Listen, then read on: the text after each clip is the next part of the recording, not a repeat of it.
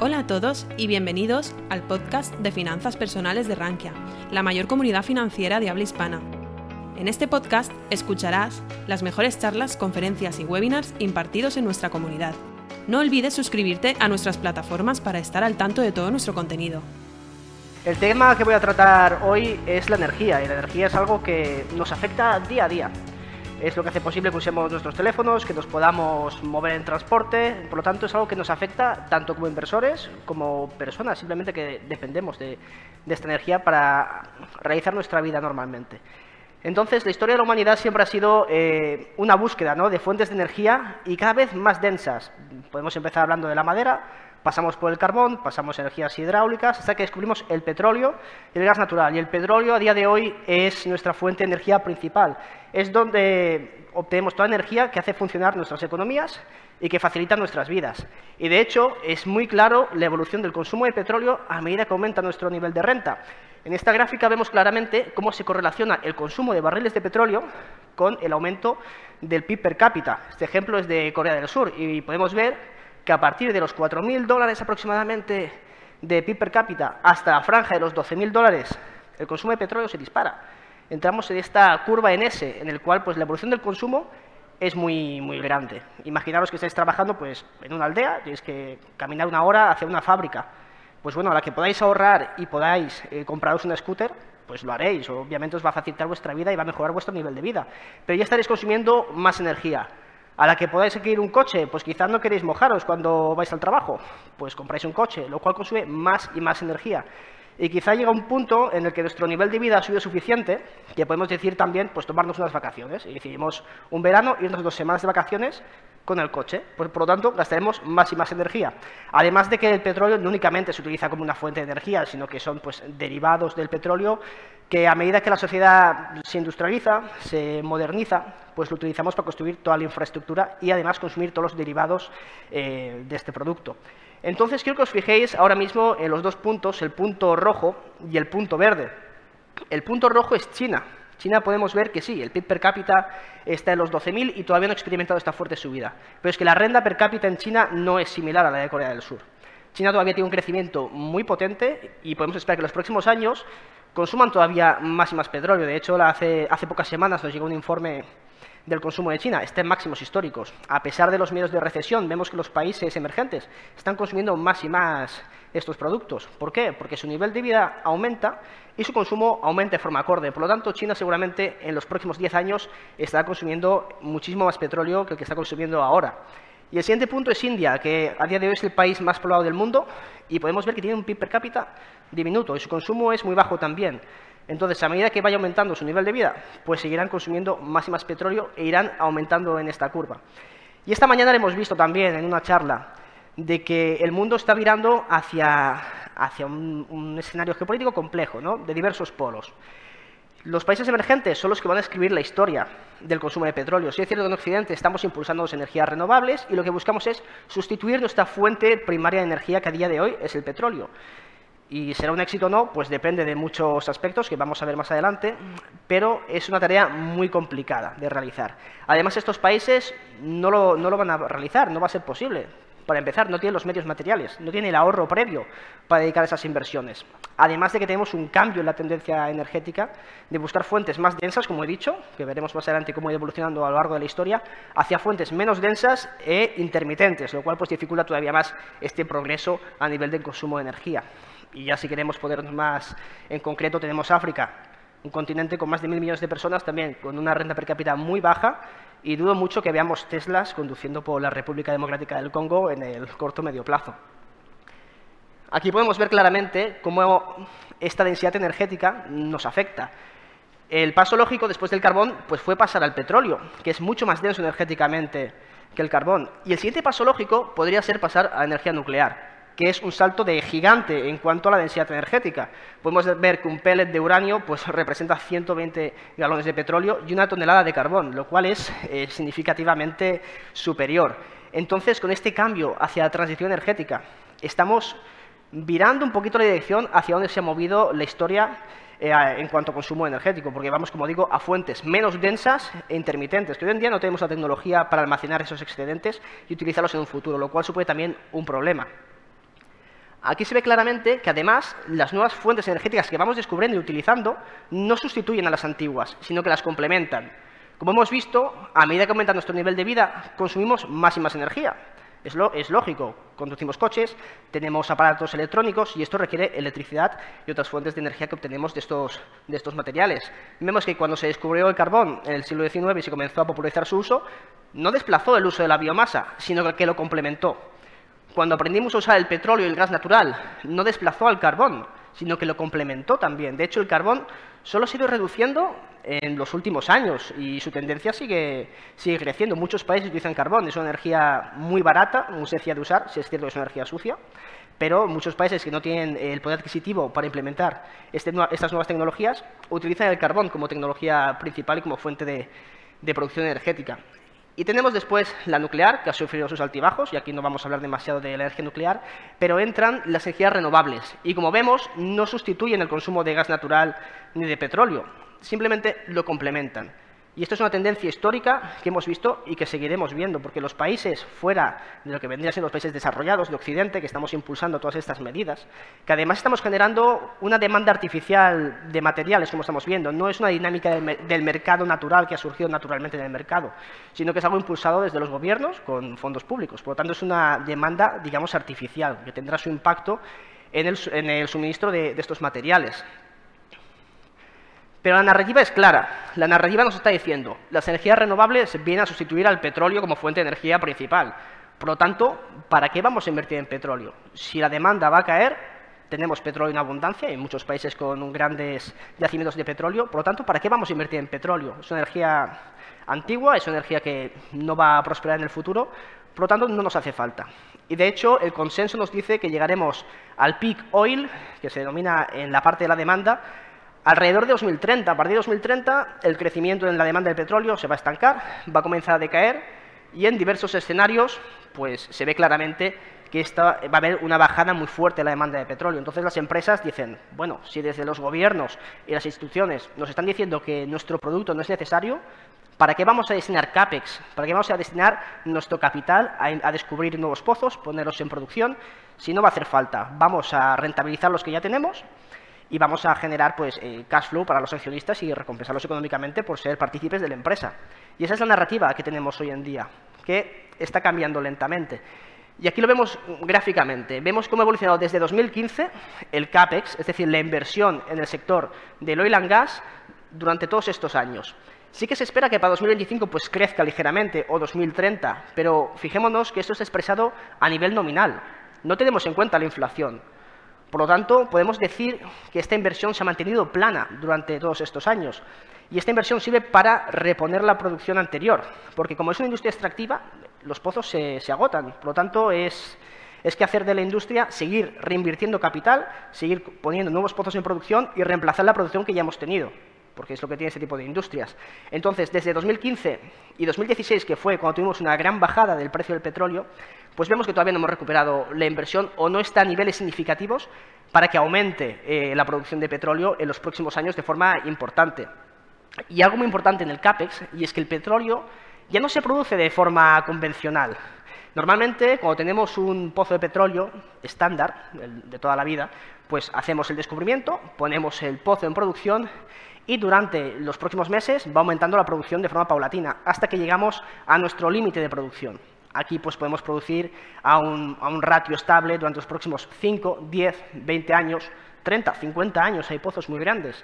Y después comencemos a declinar lentamente esta producción hasta que llegue a una tasa terminal que no es económicamente viable, sigue explotando este pozo, y lo cerraremos. Esto sería como ha funcionado siempre la industria del gas, con los pozos tradicionales, pero en 2016, que tuvimos el boom del shale, que seguro que suena del tema del fracking, pues es el denominado shale oil, que es lo que ha revolucionado la industria y lo que tumbó los precios en 2016 al incluir una cantidad de oferta muy grande. Es una tecnología que ya se había desarrollado eh, años anteriores, pero que en este siglo pues, ha llegado pues, a una cierta perfección, lo que ha permitido aumentar la producción de petróleo de forma significativa, pero sobre todo en Estados Unidos. En Estados Unidos hoy en día, que es estará ahí, ahí, llegó a ser el mayor productor del mundo de petróleo de nuevo, fue gracias al shale oil, al petróleo esquisto, al fracking.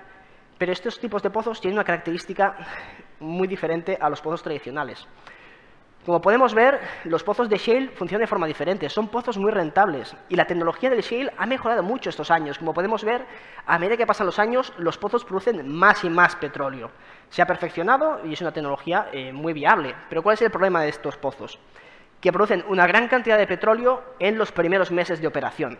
Entonces, cuando tenemos mucho capital invertido, podemos inundar el mercado de petróleo y tumbaremos los precios, como pasó en 2016. Pero si no tenemos los precios sostenidos a un nivel medio alto, entonces las empresas no tienen incentivo de reinvertir. ¿Y qué pasa si esas empresas no reinvierten en nuevos pozos? Que estos pozos, a partir del año o dos años de operación, comienzan a depletarse de forma muy rápida y dejan de ser económicamente viables en un plazo de 3, 4 o 5 años. Por lo tanto, el CAPEX que hemos visto antes, cómo ha evolucionado y se ha mantenido estable, cada vez necesitamos más y más CAPEX, más y más inversión si centramos nuestra producción en este tipo de petróleo, el petróleo esquisto, que es Estados Unidos el mayor productor a día de hoy y es el que ha revolucionado, como digo, eh, la industria. Pero para mantener la producción plana o estable los próximos años necesitamos mucho CAPEX. Y como hemos visto, la, la demanda de petróleo sigue creciendo. China, India, sudeste asiático, África, la tendencia es a que mejoren su calidad de vida en los próximos años. Por lo tanto, van a consumir más y más petróleo. ¿Cómo vamos a aumentar la producción de, este petróleo si no invertimos dinero ahora? Pues podemos tener un problema muy serio de abastecimiento de petróleo que puede hacer que el precio pues, suba. Cuando hay un gap entre oferta y demanda, este se cierra con subidas de precios. Al final los precios altos se curan con precios altos, que es lo que incentiva a los empresarios a invertir más dinero en la industria. Como podemos ver aquí, si dejásemos de invertir ahora mismo en, el sector del petróleo, los pozos convencionales de aquí a 2030, los que hemos visto antes, estarían declinando a un ratio del 30-28%, pero los pozos no convencionales, que son los pozos de shale, están declinando a un ratio del 81%. Si no invertimos dinero ahora, nos quedaremos sin petróleo en los próximos años, no tendremos oferta. Por suerte esto no va a ocurrir, tendremos petróleo porque si, no hay petróleo el precio subirá, se incentivará la oferta y seguiremos con los ciclos, porque además son empresas cíclicas que tenemos que tenerlo en cuenta. Pero hoy en día tenemos esta problemática, sobre todo por la narrativa que nos, muchos están convencidos que el petróleo no se va a utilizar en los próximos 10 años, pero es un error y creer en este error nos puede llevar a errores de inversión y no estar invertidos en ciertos sectores que pueden hacerlo muy bien, no son sectores para estar invertidos siempre, porque son de una naturaleza cíclica, pero pueden sufrir estos ciclos debido a la baja inversión. Y dentro de las nuevas tecnologías, porque podemos pensar, vale, pues vamos a invertir gran cantidad de dinero público en fomentar las nuevas tecnologías, energías renovables y generaremos pues, la electricidad a partir de estas tecnologías. Perfecto hay una cantidad de metales muy impactado por el uso de estas nuevas tecnologías. Metales muy interesantes, como por ejemplo el estaño, que es el que utilizamos para soldar todos los componentes, es un mercado muy pequeñito y que cualquier disrupción en la oferta puede suponer grandes subidas dentro del precio. Tenemos el litio, que el litio, todos habréis oído hablar del litio, sobre todo el año pasado, que vivió una subida espectacular para después corregir y se puso muy de moda. El cobalto, la plata, el níquel, el oro, el tuxteno, el vanadio, como veis, hay una cantidad de metales impactados por las nuevas tecnologías, que hace falta que la oferta de metales aumente, porque si no hay metales no vamos a poder construir placas solares, no podremos construir eh, energía eólica, entonces tenemos un problema bastante serio y las conectividades de todos esos componentes. Y hay uno aquí que no aparece y yo creo que es el metal más grande, el que más volumen se comercia y el más impactado, no solo por el cambio hacia este tipo de tecnologías, sino por el progreso simplemente de, e, económico de la humanidad. Y este es el cobre, podemos ver que un coche eléctrico requiere dos veces y media más cobre que un coche convencional. Si queremos cambiar toda la plantilla de coches a coches eléctricos, tendremos que aumentar muy fuerte la oferta de cobre para poder llegar a suplir al mercado. Además de otro tipo de metales como el zinc, el cobalto, el níquel, para el tema de las baterías, que son metales también complicados de explotar y de encontrar.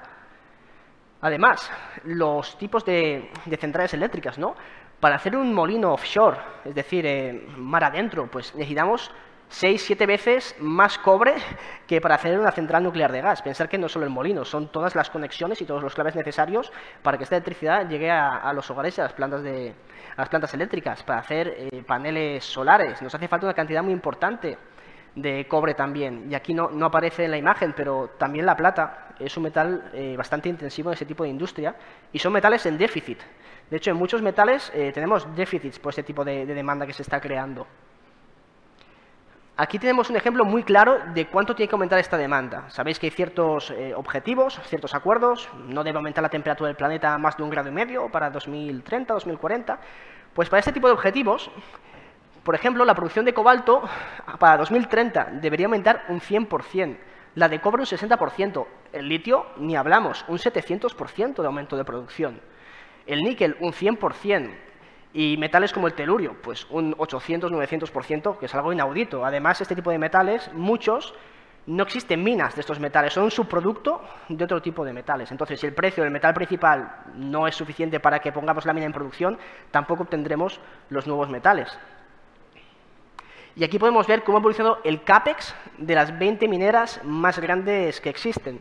Podemos ver que en 2012 tuvimos un auge muy potente de inversión, entró mucho capital en el sector, las empresas se dedicaron a explorar eh, las regiones del mundo y descubrir nuevos depósitos, pero claro, cuando aumenta la oferta, el precio cae, si el precio cae, el CAPEX también baja. Y tenemos estos ciclos de, CAPEX dentro de la industria. Como vemos, no hemos recuperado el CAPEX en 2023 a la inversión que teníamos en 2012.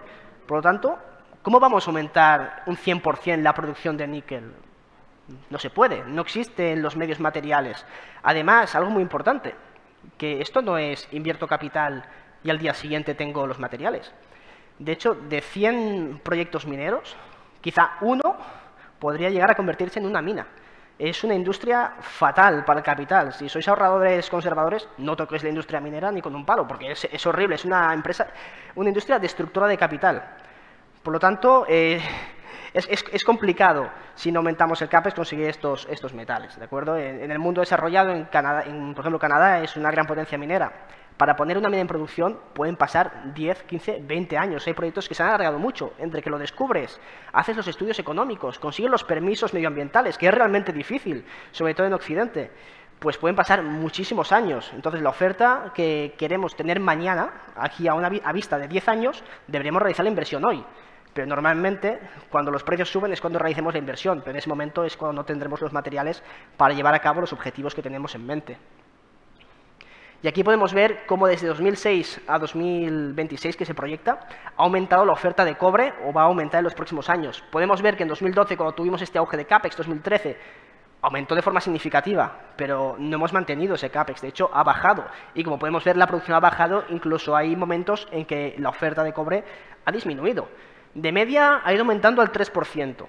Y el cobre es un metal que no se ha comportado del todo mal, sino que se ha mantenido a ciertos precios en que las empresas pueden generar beneficios de este metal y se puede reinvertir. Pero si el precio no sube, no tendremos la inversión. Y si no tenemos la inversión, no tendremos la oferta. Y si no tenemos la oferta, que alguien me explique cómo vamos a construir eh, todas estas plantas de energía renovable si no tenemos los metales. Incurriremos en sobrecostes y en ciertos problemas.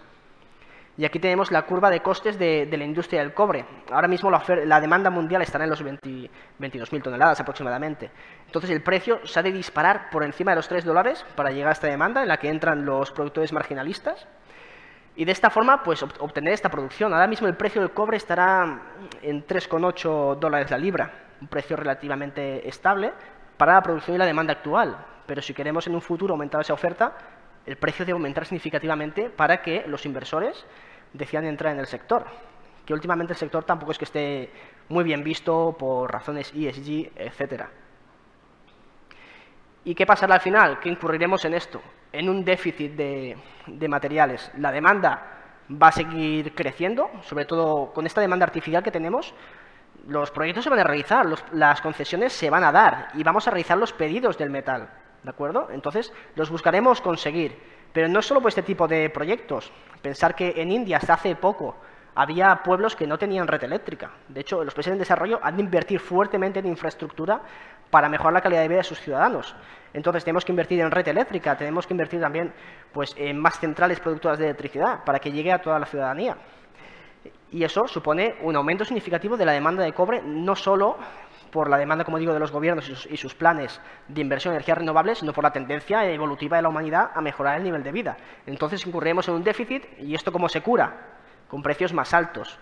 Y una vez concedidos los proyectos, si los precios a los que se calculó económicamente que ese proyecto era viable, pues quizá ya no es viable, quizá te supone un sobrecoste de CAPEX del 50% y ese proyecto de tu parque eólico, ese proyecto de, de placas solares, quizá la rentabilidad es nula, ¿Y cómo se va a sufragar ese, ese gap de rentabilidad? Si es dinero público, pues con dinero público, con dinero de todos nosotros, lo cual no es una inversión muy adecuada.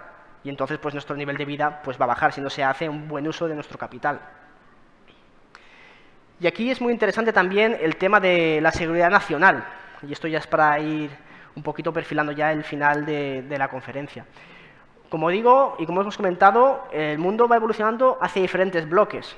Entonces, cada bloque busca ser más independiente. La globalización cada vez va a menos y esto es un problema serio que también nos afectará a todos y nos afectará a nivel de producción, de, producción y manufactura de estos metales. Como podemos ver, la energía tradicional, que sea el petróleo o el gas natural, su oferta está más dividida. Mayores productores, Estados Unidos, Canadá, Arabia Saudí, Rusia, diferentes bloques, pero una producción más o menos repartida. ¿Qué se podría obtener esta, esta oferta sin mayor problema?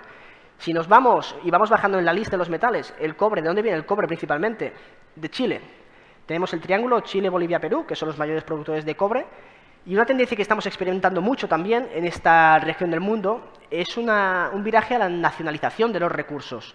A los recursos nacionales, el gobierno debe tomar una parte más importante de los beneficios que generan las empresas, y esto vale, sobre el papel está muy bien, pero a largo plazo, ¿qué pasa? Que las empresas dicen, oye, si me vas a subir las royalties o los impuestos un 10%, quizá no estoy dispuesto a invertir la misma cantidad de dinero que tenía pensado invertir en estos proyectos. No dejan de ser, no son tan atractivos económicamente y además si me vas cambiando las políticas, eh, la seguridad jurídica pues sufre bastante. Entonces quizá no invierto tanto. Entonces quizá en un futuro la oferta que va a venir de los mayores productores de cobre del mundo se reduce y tenemos un problema bastante serio. Y ya si nos vamos a metales más de las nuevas tecnologías, como el cobalto. El cobalto viene del 90% de la República Democrática del Congo. Y si habéis visto cómo se explota el cobalto y cómo nos intentan vender que estas las energías son limpias y renovables, buscar en Internet cómo se produce el cobalto en las minas del Congo, porque es realmente desastroso.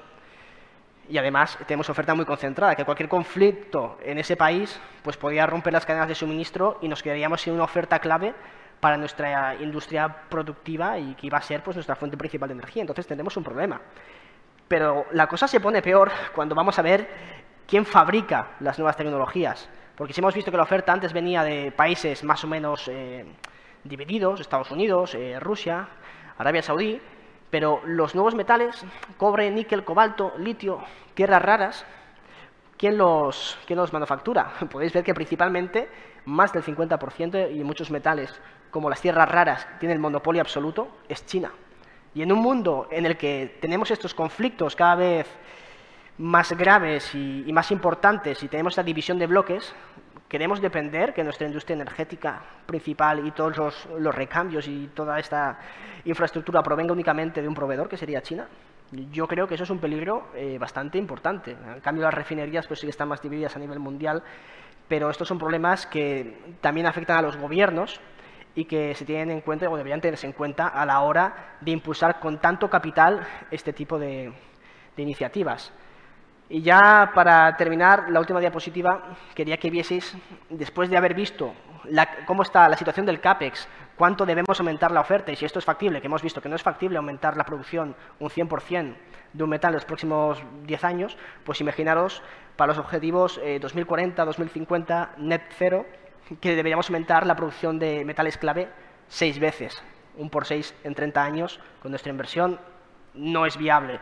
Entonces, ¿cuáles son las consecuencias de esto? Si mantenemos la narrativa de que las energías fósiles no son necesarias y van a desaparecer, y no invertimos, tendremos subidas en los precios de los carburantes que nos van a afectar a todos. Y además, como industria europea, en este caso, tendremos problemas muy serios de competitividad. Y esto de crisis energética lo hemos vivido hace poco con el tema del gas.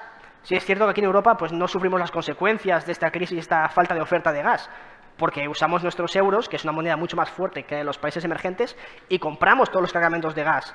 Pero si nos vamos a ver países en desarrollo como Pakistán, Pakistán estuvo sufriendo apagones constantes y había un malestar social muy significativo porque no tenían eh, gas para producir electricidad. Entonces, quizá en Europa no suframos directamente las consecuencias por este poder adquisitivo que tenemos, pero sí que pagaremos un precio más caro por energía que podríamos haber pensado que nos haría falta en un futuro. Y como consumidores nos afectará también a nuestro bolsillo directamente. Por lo tanto, es algo bastante serio que tenemos que tener en cuenta. Y con esto termino la, exposición, que espero que os haya hecho un poquito pensar en la situación en la que estamos a día de hoy, que es una situación yo creo que complicada, pero que no nos deja de dar oportunidades de inversión. Hoy en día, por ejemplo, las petroleras están a niveles muy atractivos de generación de flujos de caja, a pesar de es un mercado volátil, es un mercado cíclico. Por lo tanto, no es un mercado para todo tipo de perfil inversor.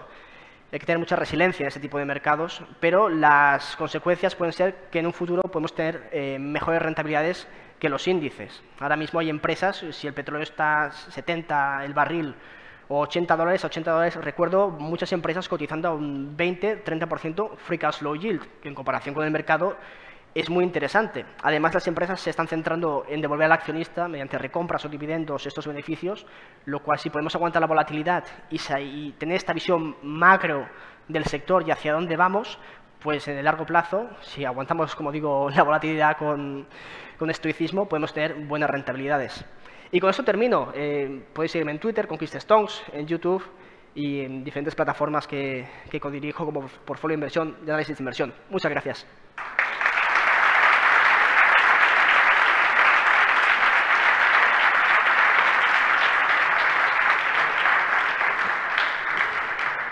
no sé si hay, si tiempo para preguntas, una pregunta o...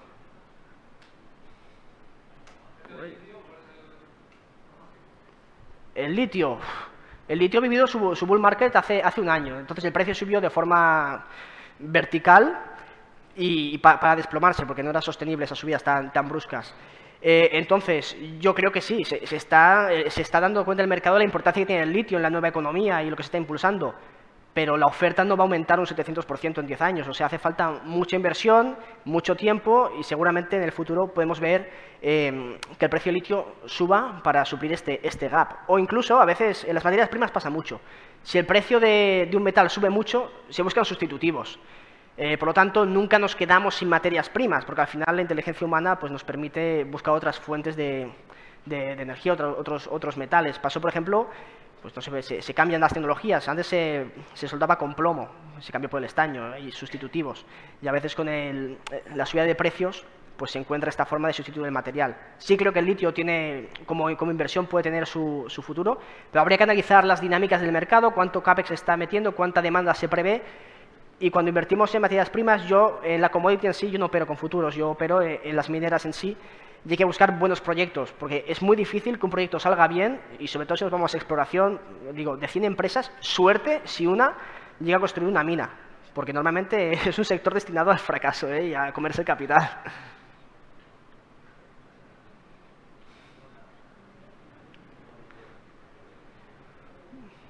Si hay alguna más, pues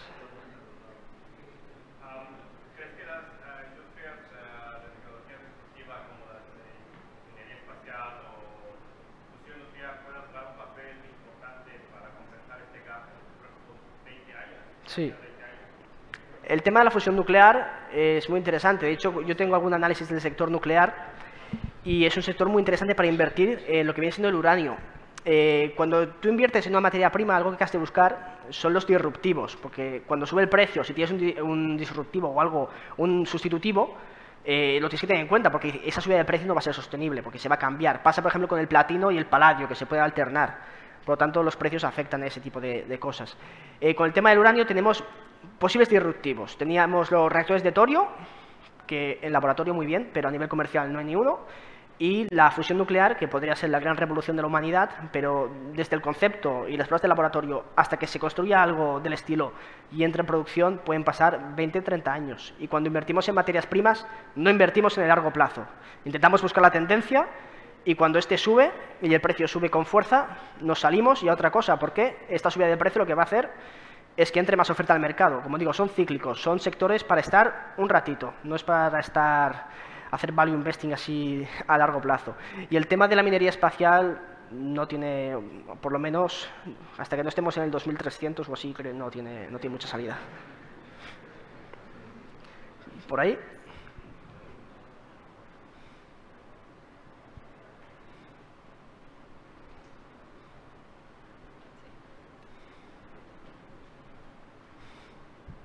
Hola. Eh, bueno, eh, me preguntaba si se podía considerar o se considera actualmente el agua como un tipo de energía, porque si lo piensas bien, eh, con el tema de la sequía que llevamos ahora, con estos temas del riesgo climatológico, el, futuro, ¿no? los científicos pues nos pronostican que habrá menos y menos agua en un, en un futuro pues a medio plazo, supongo. ¿no? Y por tanto, pues como un dato más importante, las guerras del futuro pues serán para el agua. Yo me refiero a que se podría considerar el agua como un tipo de energía que, que hace mover la economía, sobre todo lo digo por el eh, por el campo agrario, por eh, las industrias también que consumen pues bastante agua. El agua sí, es, una fuente de energía. Eh, podemos hacer presas y acumulamos energía potencial y a partir de ahí pues usamos las presas y generamos nuestra energía eléctrica. O sea, sí que se puede utilizar como una fuente de energía. En sí no tiene poder energético, pero lo podemos utilizar para generar esa energía. En un futuro, eh, pues, pues no sé muy bien lo que va a pasar con, el tema del agua. Sí es cierto que podríamos tener esta situación de, de escasez de agua, pero la verdad que no tengo una opinión formada al respecto. Y si ya está, espero no haberos desmotivado con las mineras. Es un sector muy interesante y muy divertido por el cual invertir. Así que desde la barrera les podéis echar un vistazo y quizá os animáis. Muchas gracias. Si te ha gustado nuestro podcast, te invitamos a que nos lo cuentes en los comentarios. Además, no olvides suscribirte a través de tu plataforma favorita o el blog Rankia Podcast para estar al día de todas las novedades.